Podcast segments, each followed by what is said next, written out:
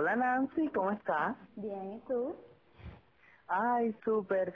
Mm, acá estoy grabando el podcast que quiero subir a mi a mi canal y está hablando justamente de lo que es la independencia, o sea, la independencia que nosotros eh, como personas adultas empezamos a determinar en algún momento de nuestra vida de que, bueno, queremos ser independientes, salirnos de nuestra casa, incluso si no nos salimos de la casa, incluso la, la, esa tener esa libertad financiera de, algún, de alguna manera. Yo sé que tú eres una chica que en algún momento de tu vida te independizaste eh, y entonces quería un poco hablar contigo también que me cuentes esa experiencia, o sea, sobre todo eh, en qué momento de la vida te, independizaste. A ver, como tal yo me sentí independizada una vez que salí de, de aquí de Sagua y a la universidad. Eh, económicamente dependía todavía de mis padres, pero siempre busqué la manera de tener lo mío tú sabes, el invento de vender esto por aquí, vender esto por allá, de poder tener todo lo que yo quisiera a mi manera. Es verdad, que viví en una beca, pero muchas de las personas aquí en Cuba cuando nos independizamos tienes que convivir en, un alquiler con más personas, así que era prácticamente lo mismo. Y, y fue así, ya salí de y fue como que al fin esa independencia que tanto quería, no tener que rendirle cuentas a nadie, hacer lo que yo quisiera. Y ya, vivir mi vida como lo quisieran, no como nuestros padres esperan que nosotros la vivamos. Es interesante que me cuentes eso porque a mí me pasa una experiencia un poco eh, a lo contrario, o sea, yo me independicé ya cuando comencé a trabajar. Recuerdo que ya no tenía ni puta idea de, o sea, de la independencia, ni tampoco lo tenía en mis planes, simplemente fueron circunstancias de trabajo que me obligaron a la independencia prácticamente. De hecho, yo me sentía bastante cómodo en, casa de mi madre, era como un espacio seguro, nunca tenía problemas, estaba acostumbrado a ese lugar. Sí, en algún momento pensé que tenía que independizarme, pero no era como una urgencia que yo tuviera. Eh, pero surgieron circunstancias de trabajo, o sea, me tenía que mover de ciudad porque se me estaban dando oportunidades eh, en Santa Clara, o sea, somos de Sagua, somos paisanas, y, y en Sagua obviamente mi oportunidad de trabajo como periodista eh, era como muy pequeño, o sea, el campo para trabajar era muy pequeño, y entonces tuve que mudarme para Santa Clara. Esto fue prácticamente obligatorio, como que, bueno, ya empezaste a trabajar en esto y tu campo de trabajo está en Santa Clara, no en Sagua la Grande, y tienes que mudarte. No fue un golpe muy duro para mí porque algo que me enseñó mi madre era ser como independiente en cuestiones de yo organizar mis propias cosas, eh, gestionar mis propias cosas, pero nunca había tenido esa independencia completa donde yo me salí de casa de, de mi madre a vivir solo, a enfrentar una vida económica y déjame decirte que sí fue un poco caótico al principio, o sea, fue un poco caótico porque no tenía, no es lo mismo irse de vacaciones con unos amigos 15 días o no sé, o decidir vivir con un, un tiempo con, con otro familiar o con otros amigos eh, durante un tiempo determinado, pero que tú sabes que al final vas a regresar para casa de tus padres. Eh, no, era el primer momento donde yo tenía que organizar mi finanzas. Y, y aquello fue horrible, Nancy. Aquello fue como, eh, no me daba nunca el dinero para terminar el mes. Eh, de alguna manera tenía que depender de mi madre diciéndole, ay, mira, dame, por favor, dame algo de comer para terminar el mes o si tienes una platica para terminar el mes. Entonces, no sé, ahora tú me estás contando que tu, independencia, tu independencia empezó cuando saliste de casa de tus padres para la universidad y ahí empezaste como a vivir una vida eh, de alguna manera Independiente, no tanto financieramente, pero sí como de toma de decisiones, lo veo más así, como una toma de decisiones tuya donde ya no habían eh, personas donde iba, que, que estuvieran como haciendo reseñas de, lo, de las decisiones que tú ibas, que tú ibas tomando. ¿Esto fue complejo para ti? O sea, de repente cometiste errores, no sé, eh, te equivocaste, yo me imagino, ¿no? A ver, mira, nuestros padres piensan siempre que el tener un techo y un plato de comida es vida. Es algo que ellos se lo plantean de esa manera porque ya en verdad que en la que ellos están ya para eso ellos es lo fundamental. Para nosotros no, para nosotros socializar, hacer otro tipo de cosas y salir de, eh, salir de mi casa y llegar a la universidad eh, económicamente seguía dependiendo de ellos, pero y me buscaba lo mío como ya te dije pero sí hacía lo que yo quería. Era bastante diferente porque había días en los que tenía que comerme un pan con mantequilla. Era lo que tenía de comida, no tenía nada más. Pero así, con todo eso, yo era feliz. Yo era feliz aunque no tuviera Y en algún momento, en algún momento pudiste experimentar la experiencia de entonces ser independiente completamente, o sea, incluso financieramente de tus padres, ¿lo lograste? Eh, a ver, yo me busqué un trabajo, trabajé en el Tuteo, un café de Santa Clara, después trabajé en una, los dueños de Cuba que tienen un café en la universidad, que trabajé ahí también, que mis padres no querían que yo trabajara, porque ellos me decían que nosotros te lo estamos dando todo, no tienes que buscarte ningún trabajo, pero es que yo me quería sentir útil. No es solo que tú me estés manteniendo, es que yo quiero sentirme algo, quiero hacer algo por mí misma. Chama, nosotros nos encontramos en ese café. Yo me acuerdo que tú estabas trabajando como en el tuté cuando te vi por primera vez en Santa Clara. Sí, sí, así mismo.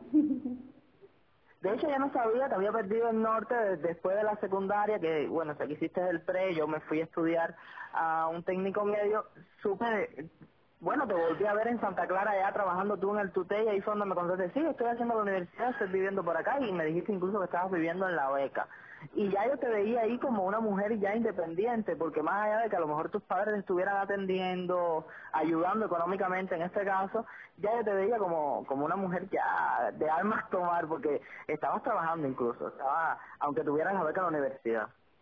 Sí, claro, es lo que te digo, uno tiene la necesidad de sentirse útil, ya en, una edad, en la edad a la que nosotros llegamos ya es como que tú tienes que tener lo tuyo. Ya que tus padres te mantengan o el hecho de que no te mantengan pero vivir bajo el mismo techo de ellos es agobiante porque ellos tienen una mentalidad totalmente diferente, las generaciones cambian, la mentalidad cambia, ya lo que para ellos es normal, no lo es para nosotros, para nosotros lo normal es algo nuevo. Y ellos lo ven como que es algo raro, como que vamos por un mal camino. Y no, no es que vamos por un mal camino, es que vamos por el camino que nos toca a nosotros. Y es no, una de las situaciones muy puntuales que pasa aquí en Cuba y, creo que es una situación que pasa por temas económicos principalmente, es que los hijos continúen viviendo con los padres eh, de generaciones en, en, generaciones y entonces esos padres sean abuelos y aún sigan conviviendo con sus hijos y sus nietos. Creo que pasa por el tema económico principalmente porque no todos tenemos aquí la posibilidad de comprarnos una casa o de rentarnos. ¿Cómo te ha ido con el tema renta?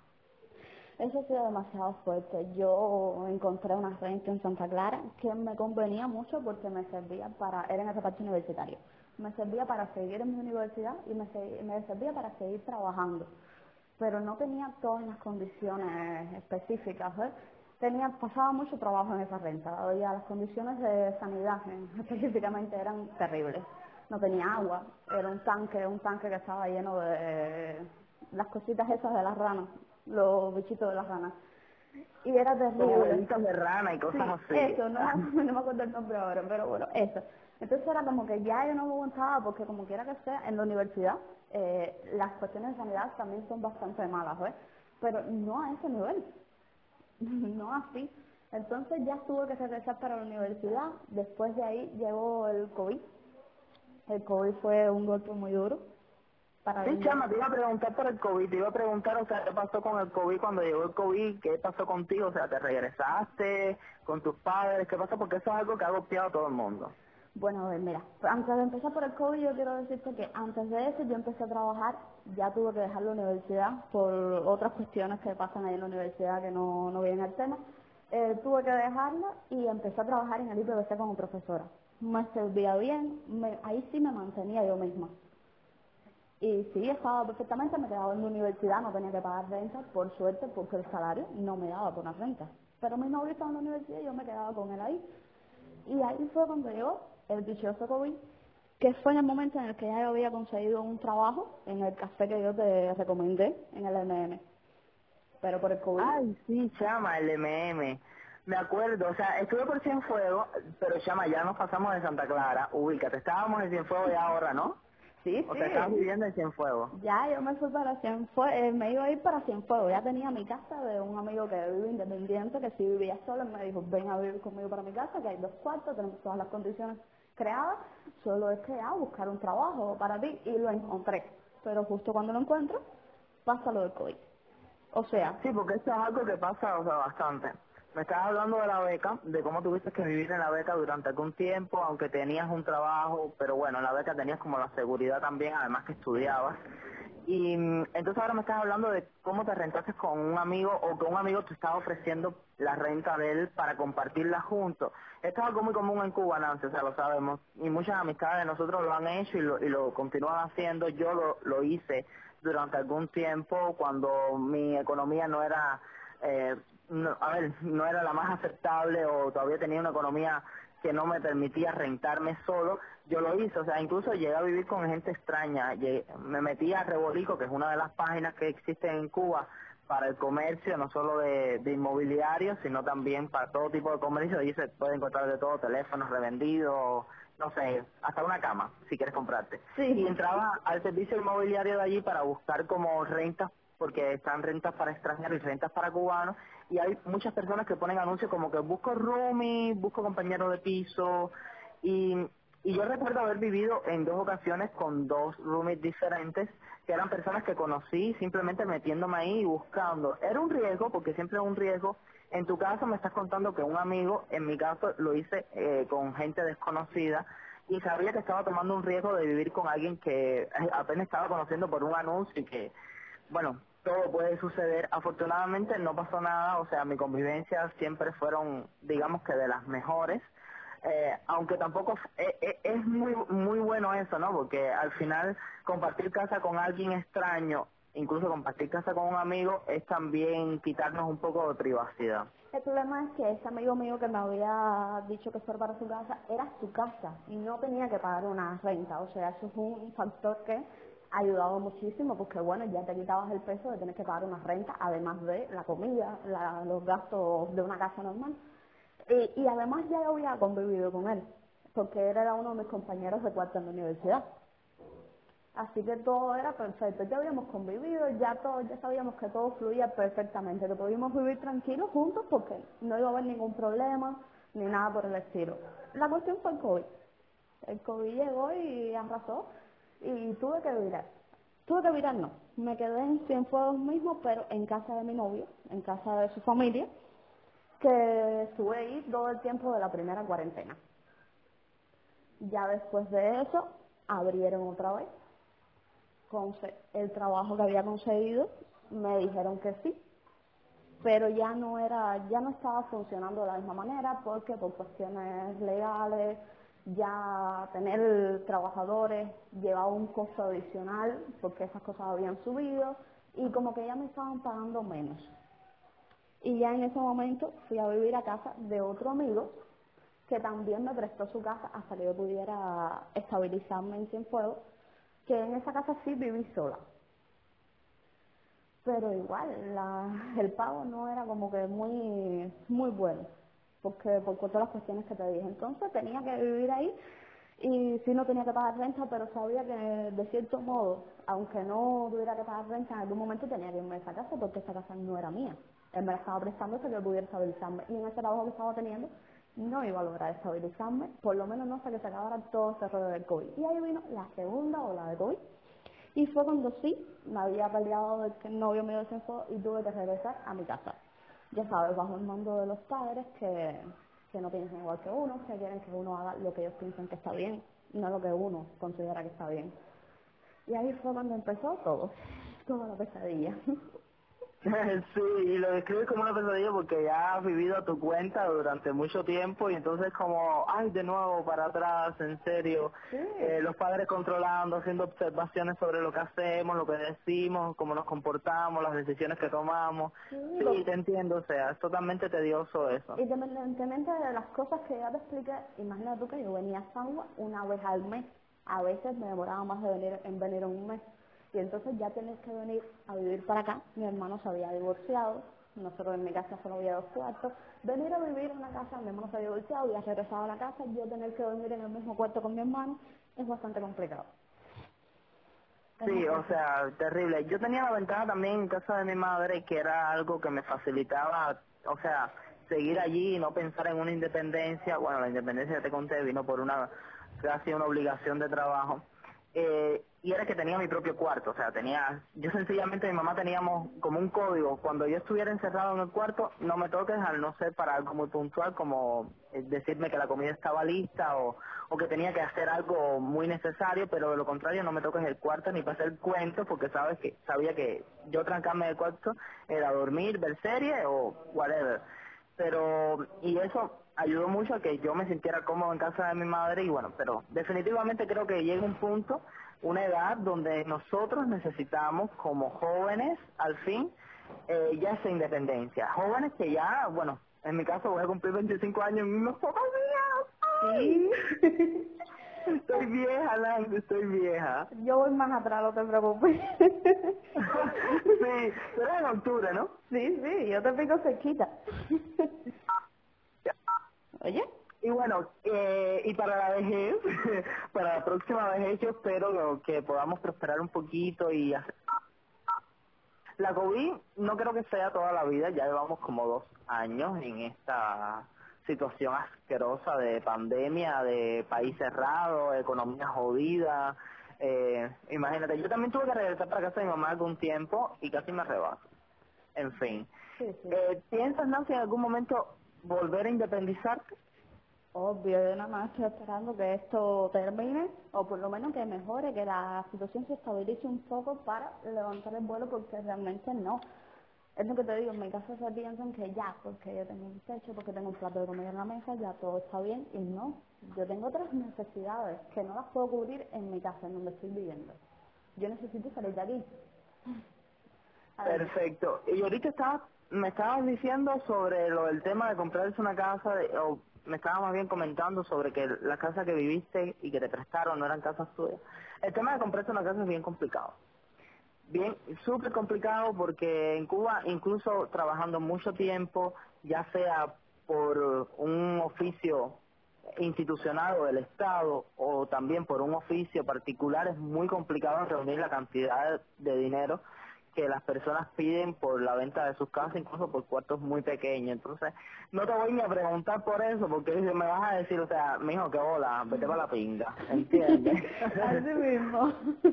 pasito a pasito, déjame volver a independizarme por segunda vez y entonces eh, de uno dinero para comprarme una casa. Sí, a ver, muchas personas, entre esas nuestro amigo Pablo, eh, nos dice, eh, ir a una renta es, según dice todo el mundo, y no es mentira, es meter dinero en un saco y nunca verlo, ¿eh?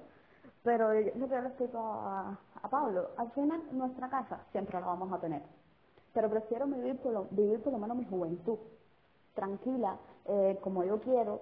Al final yo sé que tengo una casa a la que regresar si no me va bien, si al final no, te- no consigo lo mío propio, ¿eh? Pero por lo Bueno, menos pero que juventud- pensar en eso, o sea, vamos a pensar de que vamos a disfrutar, pero que al mismo tiempo vamos a tener la cabeza bastante clara como para mantenernos, seguir manteniéndonos si no llega otra pandemia. Sí, esa es la cosa, que aquí en Cuba es un poquito difícil, porque ahora además ya sin un título universitario por el Estado es muy difícil conseguir un trabajo, porque ni siquiera los hay. Ahora mismo yo me quedé sin trabajo, llevo un mes sin trabajar y me estoy volviendo loca. Es verdad, en mi casa tengo todo lo necesario, tengo mi comida, tengo mi techo, pero ¿y mis otras necesidades? ¿Cómo las cumplo? En fin, el tema de la privacidad que yo sé que a ti te afecta muchísimo porque tú eres una tipa súper emprendedora, de criterios muy sólidos y, y conozco también a tus padres y sé que eh, a lo mejor no están muy de acuerdo con muchas opiniones tuyas o tu forma de vivir y te van a cuestionar porque bueno, al final mi madre, que es con quien he vivido toda la vida, aún me cuestiona muchas de mis decisiones y la última vez que hablamos, bueno, de hecho ella está pasando un tiempo en mi casa por el tema de la COVID, que le dije, hicimos a la inversa, o sea, le, eh, le dije, mira, el tema de la COVID está muy mal en Sagua la Grande, ven conmigo para La Habana, eh, quédate un tiempo por acá hasta que aquello mejore y, y. Y entonces la primera vez que ella vino, eh, ella me estaba me empezó a hacer observaciones sobre mi vida y la tuve que sentar y le tuve que decir, mira mami, seriamente, esta es la vida que estoy llevando, estoy tratando de organizarla a mi manera, tengo mi círculo de amistades, tengo mi, mi vida social, a mi, o sea, la forma eh, en que yo decido tener mi vida social. Tú viniste un tiempo para acá, pero no intentes intervenir de manera brusca o exigirme eh, cosas que realmente no forman parte de mi día cotidiano. porque ella estaba, incluso us- usó un chantaje emocional que era como, vine para La Habana para estar contigo y tú te pasas a veces noche fuera. Y entonces ahí fue donde vino realmente la conversación. Y no es que no la, no la estuviera atendiendo, es que sencillamente, bueno, uno ya tiene como la vida de, ay, me voy a quedar esta noche en casa de un amigo, ay, bueno, mañana regreso para la casa y cosas así, y entonces de repente mi mamá estaba haciendo observaciones sobre eso y ya a mí eso me parecía obviamente incómodo Sí. porque hace dos años que yo dejé de vivir con ella y que estoy organizando mi vida a mi manera, que me costó trabajo, me costó mucho trabajo. Sí, imagínate, yo llevo ya um, seis, siete años ya eh, independiente fuera de mi casa completo. Y, y eso es así, ellos, ellos, aunque nosotros nos hayamos independizado, llegamos por una sola temporada y ya ellos ya quieren que, que todo fluya como ellos quieren, eh, todo, que, todo que sea a su manera y no, no es así. Realmente no es así, nosotros ya tenemos nuestra vida, tenemos nuestra forma de ver las cosas, que es diferente. Y no, Exacto. Nancy, muchísimas gracias por aceptarme la llamada y hablar un poquitico para mí en mi podcast de Nexi J Show sobre la independencia, la independencia nosotros como jóvenes y más adultos que jóvenes. Oye, tenemos que después volver a hablar y volver a... Y carismática, o sea, muy carismática. Pablo es un personaje. sí, sí, Pablo, Pablo es otra historia. Arte. Un besito, nos hablamos luego. bueno, besito. Chao. Chao. Bye. Bye.